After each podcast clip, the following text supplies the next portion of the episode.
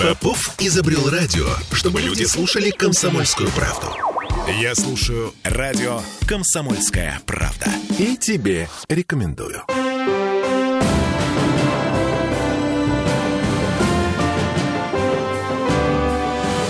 Нулевое чтение.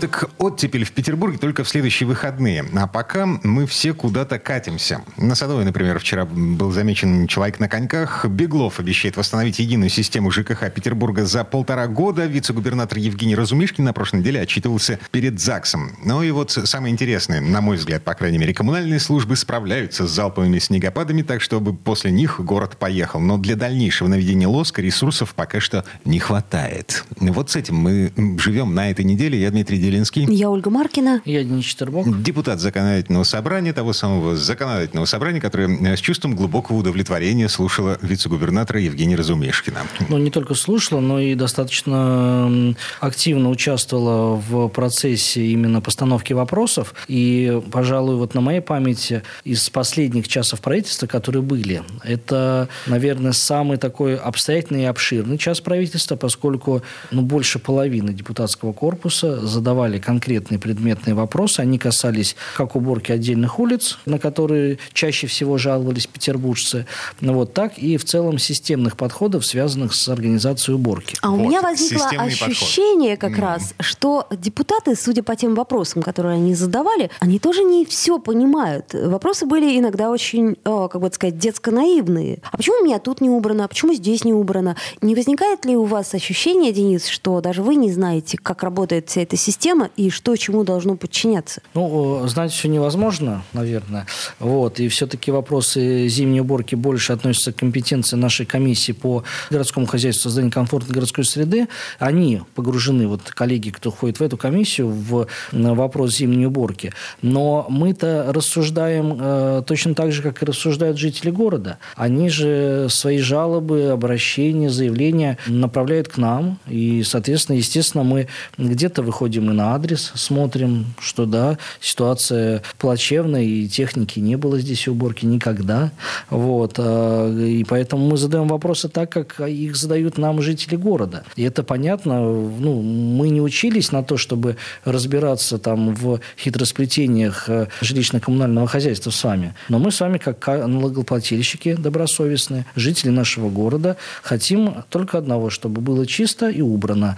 А какая будет схема использования использованы для этого, ну, не совсем, наверное, принципиально. Совсем не принципиально. Хотя, с точки зрения, ну, уже так, профессиональной работы, уже посмотрим это с того ракурса, с которого я смотрю на эту проблематику. Это, э, конечно, бюджетные вопросы, связанные с выделением денежных средств. Их выделено было достаточно. И в свое время на, на приобретение техники. Но, как мы уже говорили, техника хорошо, люди тоже хорошо, но есть нюансы с логистикой, которые э, еще предстоит э, оттачить отточить и э, вывести на рабочий уровень. Ну, что я имею в виду? Есть места хранения техники, есть э, малая механизированная техника. Ее необходимо доставить до места уборки. Там кто за нее отвечает, ответственно, должен убрать. Потом ее надо доставить обратно. Все это должно быть вовремя синхронизировано с осадками, которые ожидаются и которые выпадают. А место хранения песка есть где-нибудь, э, где как-то это должно ну, конечно, синхронизироваться с дворниками? С, с учетом того, что он закупается, да, и это не только песок, но и смеси определенно, конечно, есть места хранения. Но, вот, но, к сожалению, и мы тоже это видим с вами, да, вот я как житель там центрального района могу сказать, что лет даже 20 назад количество э, мест, где находилась техника уборочная, э, оно сократилось, да, то есть вот те еще советских времен автопарки, где хранилось там песок и прочие необходимые для уборки агрегаты, вот, их стало меньше. Соответственно, это, на что это сказывается? Это сказывается на скорость э, прибытия этой техники к конкретным местам уборки. Это Понятно, нас... что приоритет у города – это первое, что делается, расчищаются основные магистрали, чтобы город поехал. Но дальше да, есть пешеходы, которые выходят из этого же самого транспорта, который должен ехать, да, они должны идти, а не скользить. Но а, уже и губернатор города озвучил этот временной лаг где-то в полтора года, который потребуется да, на то, чтобы вот, э, вынести урок сроки и ну, завершить вот эту настройку новой системы, да, это было озвучено. Ну, вот, поэтому есть над чем работать, и это Покойный показал правительственный час. Покойный вице-губернатор Анатолий Павелий нам в этой студии два года назад, по-моему, говорил, что еще один год и следующая зима будет четко, совершенно точно другой. Но зима, зима зиме рознь. Ну, я считаю, что эта зима более еще снежная и она более ранняя, поскольку в первых числах декабря уже пошел снег. Мы согласны. Про зиму, про залповые снегопады, это все ну, понятно. Но, это Но наши тому, слушатели прогнозы... звонят и спрашивают, почему не посыпан тротуар песком? Почему мы значит, все время падаем? Значит, Я тоже смотрите, не понимаю. Вот в этих случаях, э, и мы задавали тоже этот вопрос, должна заявка подаваться на горячую линию, горячая линия должна отрабатывать эти истории. Вот если будет это отлажено... Наши вот слушатели звонили на горячую линию. А-а-а. Им ответили, но при этом ничего сделано не было. А вот так быть не должно. Значит, это предмет предмет э, нашего уже депутатского, в том числе, контроля. Мы конкретно, да, почему были конкретные примеры? Потому что на конкретных примерах выползают вот эти системные проблемы. Если конкретная улица не убиралась, да, или убиралась, но не э, полноценно, то все это, конечно, должно как бы анализироваться, и уже система должна отрабатываться. В Москве вообще 10 лет ушло. Вот мы же тоже, когда смотрим опыт э, больших городов, Москва нам подстать здесь, ну вот, и там тоже не все в порядке. Да, многие говорят, вот в Москве убирается. Вот мы были недавно, там тоже есть свои сложности. Ну, Хотя ладно. у коллег ушло 10 лет на выстраивание системы. Никоим образом, да, не хочу кого-то э, там защищать там или отводить, э, скажем так, э, от уполномоченных должностных лиц. Закономерные и справедливые жалобы, но ЖКХ вообще непростая история, связанная с тем, что никогда там в порядке, наверное, все не будет у нас. А нас слушатели скучают по хапам. Вот эти э, Это советские еще, вот я да. в свои школьные годы помню, их было достаточно много. Они были красные. милые, хапы, лапы такие. Сейчас остались, не, не, в Колпино, говорят, я еще вижу. А, а, остались. Ну, вот, но они уже такие, изрядно постаревшие. Слушаю вас, и возникает у меня такое ощущение, что ходьба по граблям – это национальный вид спорта в нашей стране. Помните, был какой-то момент, когда у нас возник вопрос, а зачем нам столько детских садов? У нас же рождаемость упала, снизилась. Вот. Давайте-ка мы с этими детскими детскими садами сделаем что-нибудь. Отдали под офисы, под снос, вот это все. Потом судорожно начали все это восстанавливать, строить, выкупать обратно. Со школами теперь та же проблема с медициной. До тех пор, пока жареный петух нас не клюнул во время пандемии, мы занимались оптимизацией учреждений здравоохранения. Оптимизация, речь сокращение. Сейчас точно такая же фигня происходит с э, коммунальным хозяйством. Ладно, мысли вслух. Последний вопрос и закроем эту тему. А когда у нас в следующий раз Разумишкин планируется с выступлением перед депутатами ЗАГСа? Или уже в, в этом году уже все? Ну, мы же час правительства проводим по необходимости. Вот назрел вопрос, да, у горожан. Много жалоб у депутатского корпуса. Ну, вот, соответственно, был э, приглашен наш уважаемый вице-губернатор с тем, чтобы он ответил на конкретные понятные вопросы. Ну, вот, если по появится необходимость вернуться вернуться к этому вопросу, значит, депутатский корпус э, на отдельном заседании также примет решение о проведении часа правительства. Mm-hmm. Ладно, окей. Кадровые перестановки теперь. Сергей Кропчев, сын ректора Большого университета, все-таки назначен на пост вице-губернатора правительства Петербурга, вице-губернатор энергетический, вместо Сергея Дригваля, который на прошлой неделе ушел в Интеррал. А, я что-то пропустил. У нас теперь такие назначения не через ЗАГС проходят, то есть постановление Беглова достаточно для того, чтобы появился ну, новый да, вице. поправки в устав были внесены уже больше года назад. И а. действительно, если раньше вице-губернаторы перед назначением проходили процедуру согласования э, в законодательном собрании Санкт-Петербурга, и депутаты голосовали за согласование конкретных кандидатов, и без такого согласования назначить на должность вице-губернатора было невозможно. Комплексные поправки в устав, которые были вызваны новым федеральным законом об общих принципах организации публичной власти, а я напомню, что этот закон э, вытекал уже из поправок в Конституцию, которые состоялись у нас э, в 2020 году. И теперь законодательное собрание не участвует в предварительном согласовании кандидатур на должность вице-губернаторов, а лишь после назначения губернатор информирует депутатов о э, произведенных э, кадровых э, вот, решениях. Mm. Поэтому мы э, в данном случае, ну, сегодня, назна... вчера, вернее, назначение состоялось, и в ближайшие дни мы получим э, официальное письмо от губернатора, где будет, будем проинформированы об этом, а также будет указано направление деятельности нового вице-губернатора. Но он энергетик, он э, юрист-энергетик, скажем ну, так. Э, я Сергея знаю лично, поскольку еще в студенческие годы мы учились вместе на юридическом факультете Санкт-Петербургского госуниверситета. Знаю его исключительно как человека глубоко порядочного, а по годам обучения, а уже впоследствии, когда он работал сначала юристом, а впоследствии возглавил Петербургскую бытовую компанию, могу сказать, что вот по тем обращениям, которые поступали в мой адрес от жителей, которые я направлял непосредственно в его адрес как руководителя по принадлежности, всегда решались быстро и профессионально. Вот, поэтому человека достаточно большой опыт э, в сфере энергетики, вот, э, и э, уверен, что его опыт, а также такой, скажем так, неравнодушное вообще отношение к делу, оно э, будет хорошим подспорьем в нашем непростом э, тепловом, энергетическом, газовом хозяйстве городском. Молодые вице-губернаторы, да? А, у нас две династии теперь. Да, и э, оба молодые. Вице-губернатор Петровский, вице-губернатор Кропычев. Вот в этом месте давайте паузу поставим. Вернемся через пару минут. Нулевое чтение. Я слушаю радио «Комсомольская правда», потому что здесь всегда разные точки зрения. И тебе рекомендую.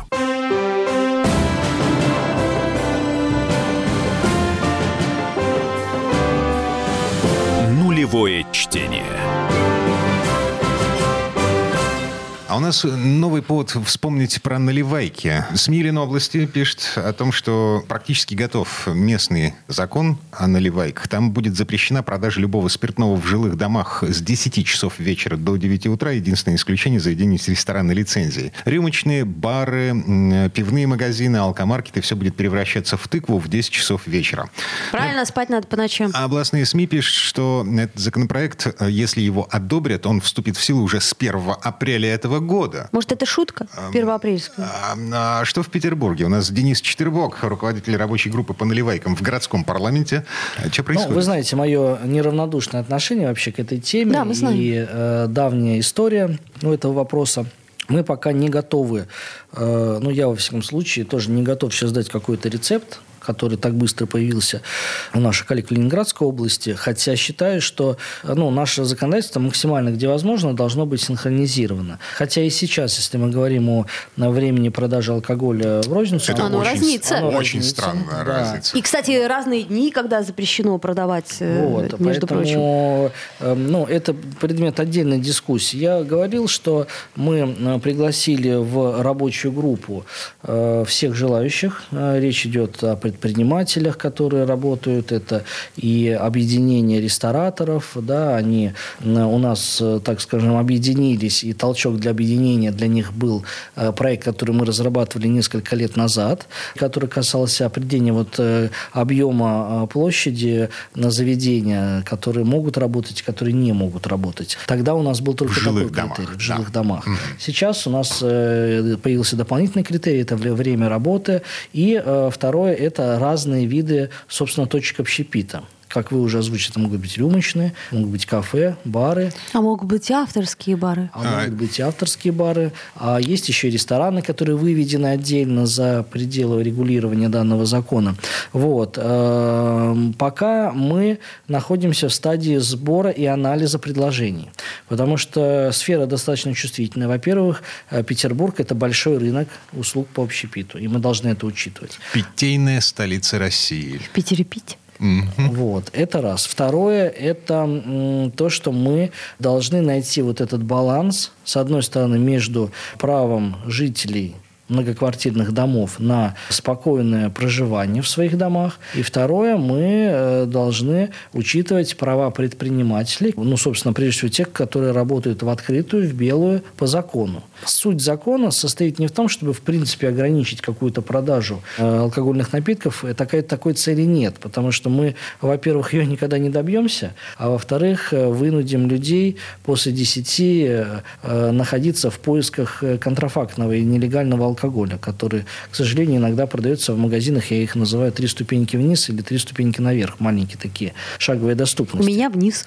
Вот, а у кого-то наверх. Угу. Вот, поэтому цель одна Э, выявить, э, если это возможно, да, по критерию такие вот заведения, которые ну, мешают, как правило, людям жить. Я здесь имею в виду те, кто в розлив э, продает в тару, да, прежде всего, потому что ну, бары и рестораны, где вы употребляете напитки вместе с едой внутри помещения, ну, как правило, там за редким очень исключением все в порядке. А, а вот когда речь идет именно о выносе, то да, там э, есть определенная статистика, есть определенное нарушение прав. И отдельно то, что хотелось бы озвучить, есть у нас в городе уже сложившиеся точки, места, улицы целые, где располагается ну, очень много баров, рюмочных и прочих заведений. И? Вот для них должно быть тоже какое-то отдельное регулирование. Надо подумать над, над тем, как э, стоит ли их существенно ограничивать или нет все-таки. Подождите, Денис Александрович, да. я что-то не понимаю. Вот когда вы обсуждали э, квартиры студии о том, что обратные силы, типа, мол, в общем... Это борьба с матрешками. Да-да-да. И люди вынуждены будут переделывать эти свои квартиры студии. То есть закон един для всех, потому что закон да, есть закон. А в данном случае... Не нет, так, нет я понимаю. Я имею в виду, что а в данном случае как получается, что закон для вас... Вот, вот вас, вас, вас и вас один, а вот для вас другой. Мы это обсуждаем, потому что когда мы про уличных музыкантов с вами вели дискуссию, тоже говорили о том, что единый порядок достаточно сложно для всех установить, потому что есть центральный район, Дворцовая площадь, где, ну, скажем так, есть своя жизнь, это наиболее популярные места, и не случайно Дворцовая Дворцовая выделена в отдельное регулирование, и там даже там увеличено количество мест только в, в, в рамках одной Дворцовой. Во всем остальном городе действуют другие немножко правила. Хорошо, вот, так... а закон-то, кстати, с уличными музыкантами работает, по вашему мнению? Э, он э, выполнил, скажем так, главную свою цель – это э, легализовать часть выступлений уличных артистов. Короче, менты уже не прессуют музыкантов. И защитить, да, самих уличных музыкантов. То, что те точки, которые издавна были излюблены для таких выступлений и не вошли в, ни в один из трех перечней, да, да, выступления там есть, я сам это вижу, вот, но надо работать над тем, и я тоже это предлагал в свое время, время над увеличением, надо легализовать эти места, если они популярны. И сделайте тогда для них порядок той же самой записи, которая есть. Ну, вот. Но то, что закон э, имеет в ходе своей вот реализации, да, он чуть больше года уже да, работает, э, больше плюсов, чем минусов, это факт. Чуть так меньше года, по-моему. Чуть меньше года, да, с 1 угу. мая, если да, я не ошибаюсь, он мая заработал, он. ну, вот угу. через пару месяцев будет год.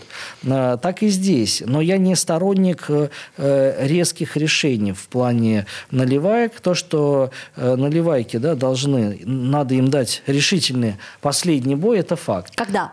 Вот э, при помощи этого закона. Я, Я думаю, понимаю. что в ближайшие две недели мы соберемся на первое заседание рабочей группы, где обсудим вообще, в принципе, какие есть предложения. А то, что надо регулировать, я уже озвучивал в нашем эфире. Это необходимо подумать по времени работы таких заведений. Будни, выходные, праздники государственные, праздники, которые есть у нас в Петербурге, там те же самые алые паруса отдельно. Ну вот. И также нам надо э, понять, каким образом одно заведение может перевестись в другую категорию, ну, например, из бара перерасти в ресторан и уйти, скажем так, от возможности нам, как законодателям региональным, регулировать деятельность э, ресторанов в этой части. А, федераль... Иначе у нас тогда все будут ресторанами, а рюмочных баров и кафе не останется. А, что г... тоже странно. Да, гастробар. Чисто питерская фишка. Вот. Что это? Арестобар. А, а не бар? Как, как, как это получает? Что написано в этой лицензии и э, как государство понимает, что является рестораном, а что является Подождите, это же название, имя собственное. Но, видимо, коллеги из да, Ленобласти но, но уже сообразили, категория как это есть определенная, да. Не, не, знаете, не хочется просто достаточно быстро и необдуманно принимать какие-то решения. Сфера очень чувствительная, опять же, и для жителей, и для гостей города, и для Петербурга в целом, как туристической столицы. Вот, поэтому нашей страны мы за это звание будем бороться и дальше. Mm-hmm. А для этого нам нужны инструменты. Нам нужны нормальные смотровые площадки, а не экскурсии нелегальные по крышам. Нам нужно легализованное граффити на улицах э, города, да, а не постоянно закрашенные фасады домов в виде треугольников, квадратов, прямоугольников. И, конечно, нам нужны выступления уличных артистов, а также авторские экскурсии и нормально работающие заведения общепита. Вот в целом, мне кажется, это образ такой культурной столицы, туристической столицы нашего города. Прекрасный Петербург будущего. А еще, чтобы собаки нас не кусали. Вот, слушайте, об этом чуть позже. Прямо сейчас точку ставим в этой теме с наливайками. Что получается? Если каким-то чудом областные коллеги успеют э, к весне принять все необходимое для того, чтобы закрывать э, наливайки по ночам, то в Петербурге это длительный процесс, он не случится в этом году. Ну и мы же ожидаем тогда жителей Ленинградской области в наших питейных заведениях, получается. А, ну как вариант, как вариант. А еще сезон туристический, а еще туристический сбор у нас будет. Короче, приезжайте к нам, у нас здорово. Так, теперь по поводу собачек. Э, цифры есть такие. Андрей Рибаконь, э, депутат законодательного собрания, объявил о том, что в прошлом году 5245 петербуржцев обратились в медицинские учреждения после укусов собак. Причем каждый четвертый из пострадавших э, – ребенок. И все это на 161 человека больше, чем в 2022 году. Количество укушенных каждый год растет. Растет количество укушенных. Таким, Мы согласны. Таким образом, господин Рибаконь еще раз напоминает нам с вами о том, что нужно каким-то образом править административное законодательство, которое сейчас устроено так, что не позволяет по большому счету не позволяет наказывать хозяев тех собак, которые слегка покусали человека. Если вы пропустили, на прошлой неделе э, стало известно, что процедура возбуждения и расследования такого административного дела устроена таким образом, что в 99% случаев человек уходит из-под ответственности в связи с истечением срока давности по этому административному делу. И получается, что вот из этих 5245 собак, которые покусали петербуржцев в прошлом году, ни один не понес наказание. Ненормально? Абсолютно ненормальная ситуация, и статистика, которую мой коллега привел, она достаточно любопытна и говорит в пользу того, что не все в порядке в этой сфере. В целом, по стране ситуация разная. В Петербурге она, не, не, ну, скажем так, выгоднее отличается от других регионов, где э, случаи нападения даже уже стай собак э, достаточно э, частые. И вы запомните, несколько месяцев назад вообще выходили коллеги из Госдумы с инициативой инициатив федеральной умерщвлять таких животных. А погодите, закон, он принят по этому поводу. У регионов есть право самостоятельно на своем местном уровне решать, что делать да, с бродячими но итоговая, собаками. Итоговая редакция, она все равно не вышла в той живодерской версии, которая предлагалась изначально, вот, а в более смягченной. Слушайте, вот в этом месте э, реклама новости, извините, прерываемся на пару минут. Нулевое чтение. Я слушаю радио «Комсомольская правда», потому что здесь самые осведомленные эксперты. И тебе рекомендую.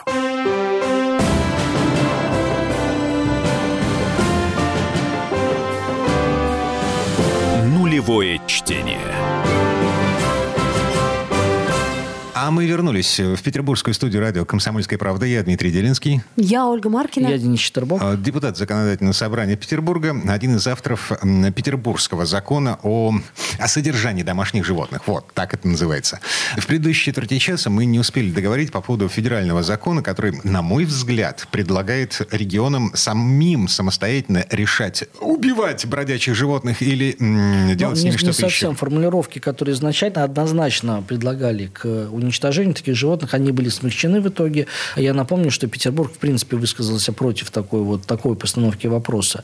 У нас работа по, с беназорными животными э, давно и достаточно плавно ведется управлением по ветеринарии. Их отлавливают, стерилизуют, возвращают в общественные места. Да, и случаи нападения вот именно стаи животных в Петербурге я давно не слышал. 5245 покусных петербуржцев – это люди, которых покусали домашние собаки. И здесь, да, и здесь, кстати говоря, действительно есть над чем работать. И у нас в свое время в законодательном собрании была создана рабочая группа по разработке нашего нового городского закона о порядке выгула домашних животных. Прежде содержания, но там по большей части касается, конечно, выгула домашних животных. Поскольку те правила, которые действуют э, ну, уже давно, они, во-первых, устарели и не соответствуют федеральному закону, и в какой-то части ответственность даже отменена по решению суда. А от нас сейчас э, требуется разработка нового документа, и я могу сказать, что он на финальной стадии выхода, и в ближайшее время мы его опубликуем для э, всеобщего обсуждения, потому что вопрос достаточно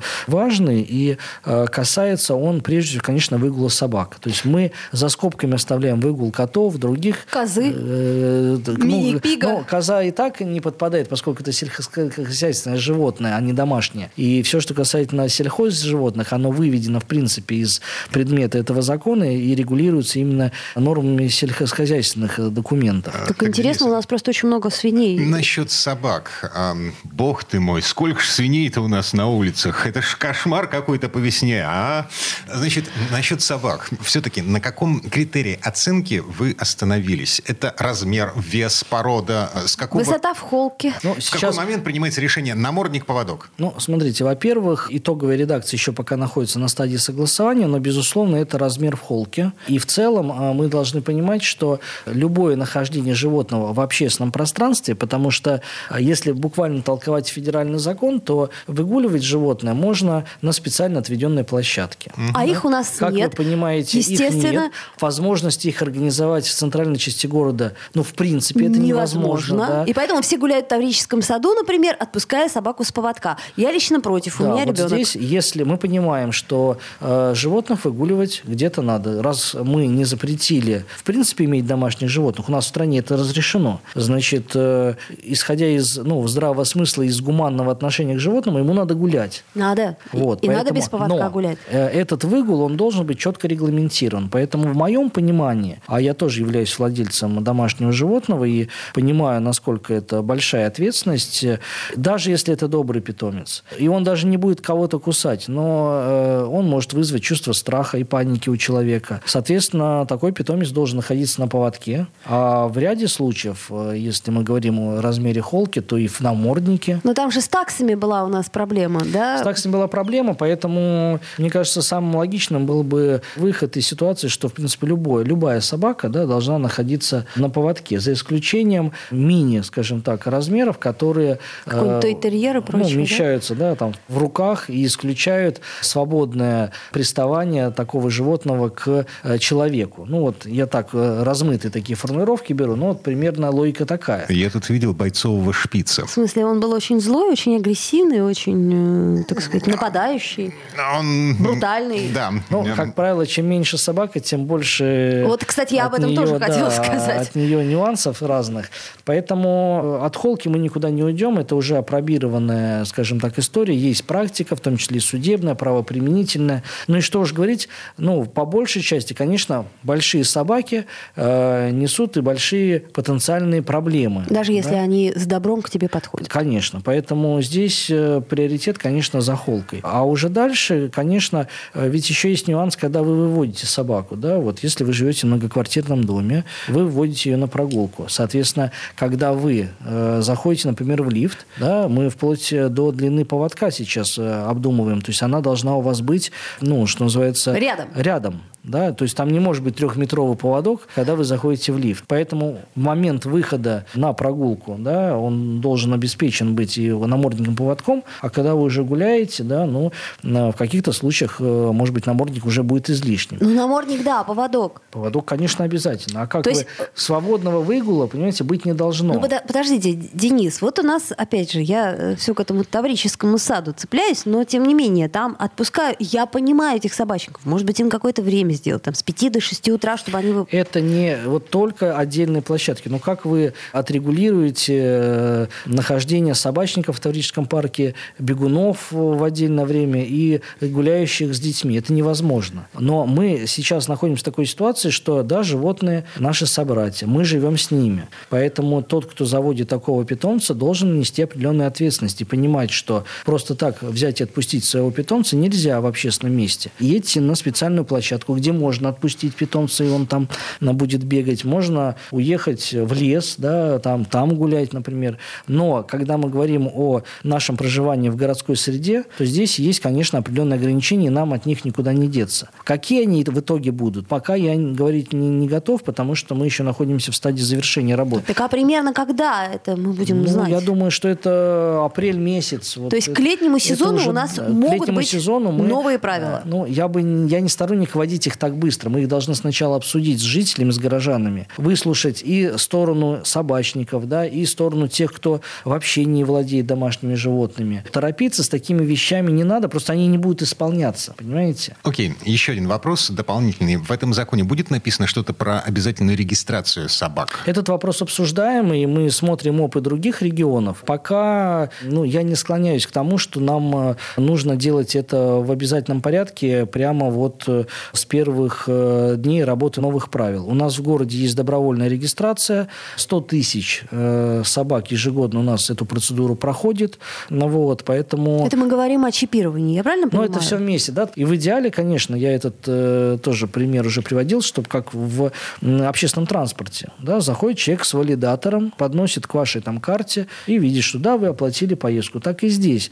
Э, там валидатор кушку подносишь там животного, да, и все, и сразу видно, где чей владелец. И тогда не будет проблем с составлением протокола того же самого. Ведь на что еще жалуются, извините? Жалуются на то, что не убирают. Даже не настолько, что она бегает э, по травке, не в этом, не в наморднике, не на, на поводке, а то, что не убирают. И я считаю, здесь надо, ну, это в законе тоже отдельно все прописывается, и надо штрафы ужесточать за вот это э, правонарушение. Мы с такой инициативой тоже выходили. Не будет, будут убирать за своими питомцами, у нас э, ну, 50% спорных случаев а, отбросится само собой. А если будет еще в наморднике и в поводках, то э, там случаи, когда у нас возникать будет конфликтная ситуация с животными, они просто до единиц э, упадут, вот эта статистика. И последний вопрос. Собственно, следить за соблюдением этого закона. Кто будет выписывать штрафы? Конечно, наши же службы городские. Комитет по вет... Сейчас О, у нас... Управление по ветеринарии? Нет. Комитет по вопросам законности и правопорядка у нас в данный момент э, занимается, ну, основная нагрузка по составлению протоколов. Кто бы этим ни занимался, комитет ли или управление ветеринарии, главное, чтобы были ресурсы, людские прежде всего, да. Если будет принято решение оставить все как есть, значит, вот комитет по законности будет основной, первую скрипку здесь играть. Если будет принято решение передать это все управлению ветеринарии, тогда, я считаю, и всех э, инспекторов надо передать тоже туда, чтобы все было под одним крылом. А эти инспекторы, напомню, ходят еще по дворам и фотографируют неправильно припаркованные машины во дворах. Ну, мы сейчас говорим немножко о другом составе нашего mm-hmm. закона об административных правонарушениях, перегораживание да, подъездов к помойкам. Вот. И более того, могу сказать, что и в этом вопросе мы движемся немножко вперед и учитываем практику. Я имею в виду, что у нас в правила благоустройства уже внесены специальные изменения, которые позволяют наносить специальную разметку перед э, въездом в ну, вот, мусорно-контейнерные площадки или же где пожарные гидранты. Мы сейчас прорабатываем поправки в наш городской закон с тем, чтобы э, ввести уже, легализовать вот эту разметку внутри дворов. И в случае, если ваш автомобиль будет попадать на эту разметку, вам выписывался штраф. Если вы не попадаете в эту разметку, штраф вы не получаете. Тогда все предельно понятно будет. А, ну это то есть для того, чтобы водитель понимал, попадает он под штраф вот эти самые 5 метров отступа от э, э, муторного контейнера. Ну, от въезда, да. То Но, между самое... прочим, то же самое от пешеходного перехода. Попробуй отмерь, если ты Ну, меряешь такого... шагами обычно и с подстраховкой 6 шагов, э, да, вот вам будет... Это ваших да. или наших? Ну, примерно метровых, скажем так. Можно же... Берешь рулетку и тренируешься. Но здесь, видите... Ну, один раз вот мне хватило, да. Лучше, если сомневаешься, значит, перепаркуйся. Вот, э, вот я, теперь я после я живу по такому правилу. штраф стоянки я решила да. Но вопрос с разметкой, конечно, он упростит жизнь автомобилистам, во-первых, а во-вторых, тоже э, сделает э, понятным работу тех, кто выписывает эти протоколы, потому что гадать с рулеткой на кофейной гуще здесь уже не придется. Есть разметка, залезает твой автотранспорт, все, штраф. Не залезает, то, пожалуйста, тогда стой спокойно. Окей, а мы на этом вынуждены прерваться в связи с тем, что время наше в эфире к концу подошло. Завтра в 10 утра заседание законодательного собрания. Прямая трансляция из Мариинского дворца на сайте ЗАГСа. Очень удобно смотреть, звук хороший. И на странице законодательного собрания во ВКонтакте. Присоединяйтесь. А на, на этом у нас все. Спасибо. Хорошего вечера. Полевое чтение.